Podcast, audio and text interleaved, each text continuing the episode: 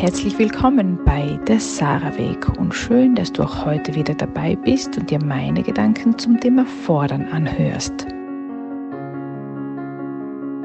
Wenn ich mit Kollegen spreche, so höre ich oft, dass Mitarbeiter so fordernd geworden sind. Anscheinend können sie nie genug bekommen. Sie wollen mehr freie Tage, mehr Geld, mehr Work-Life-Balance, weniger Stunden arbeiten und so weiter und so fort.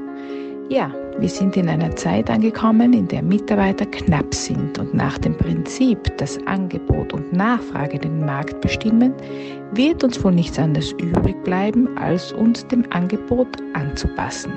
Das heißt, wenn eine Vier-Tage-Woche Homeoffice oder Teilzeit derzeit gefordert werden, dann werden wir wohl oder übel uns überlegen müssen, wie wir diese Modelle in unserem Unternehmen integrieren.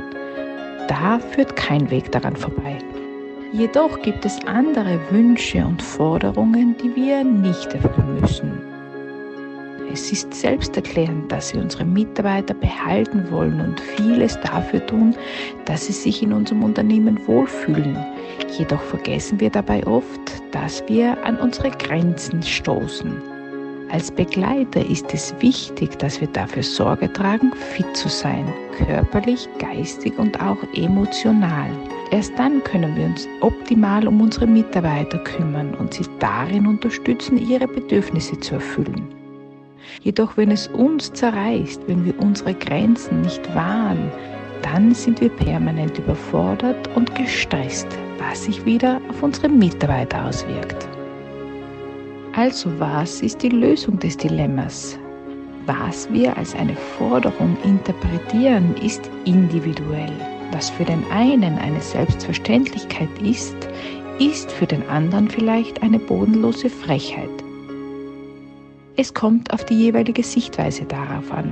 Deshalb dürfen wir uns individuell überlegen, wo unsere persönliche Grenze liegt. Das zu erkennen ist oft nicht ganz leicht, weil wir aus der Übung gekommen sind, auf unsere Intuition zu hören und Nein zu sagen, wenn wir an eine Grenze stoßen. Jedoch gibt es einen kleinen Hinweis. Wenn bei einer Forderung, einem Wunsch, einem Vorschlag alles in uns Nein ruft, dann sollten wir dieser inneren Stimme folgen. Das erste Gefühl ist nämlich das Richtige, es gibt üblicherweise nur einen Abend in der Woche, an dem ich meine Kinder nicht ins Bett bringe, da ich einen Yogakurs besuche. Entweder der Kleine oder der Große haben meistens was dagegen, da sie am liebsten mit mir einschlafen. So schwer es mir auch ab und zu fällt, wenn Tränen fließen und mir versucht wird, ein schlechtes Gewissen einzureden, so klar ist mir auch, dass ich diesen einen Abend für mich einfach brauche. Wir müssen nicht alles tun. Wir müssen nicht immer dabei sein, auch wenn vieles einfach geschmeidiger abläuft, wenn wir da sind. Es ist aber unsere Pflicht als Begleiter, uns unserer Grenzen bewusst zu sein und diese auch zu wahren.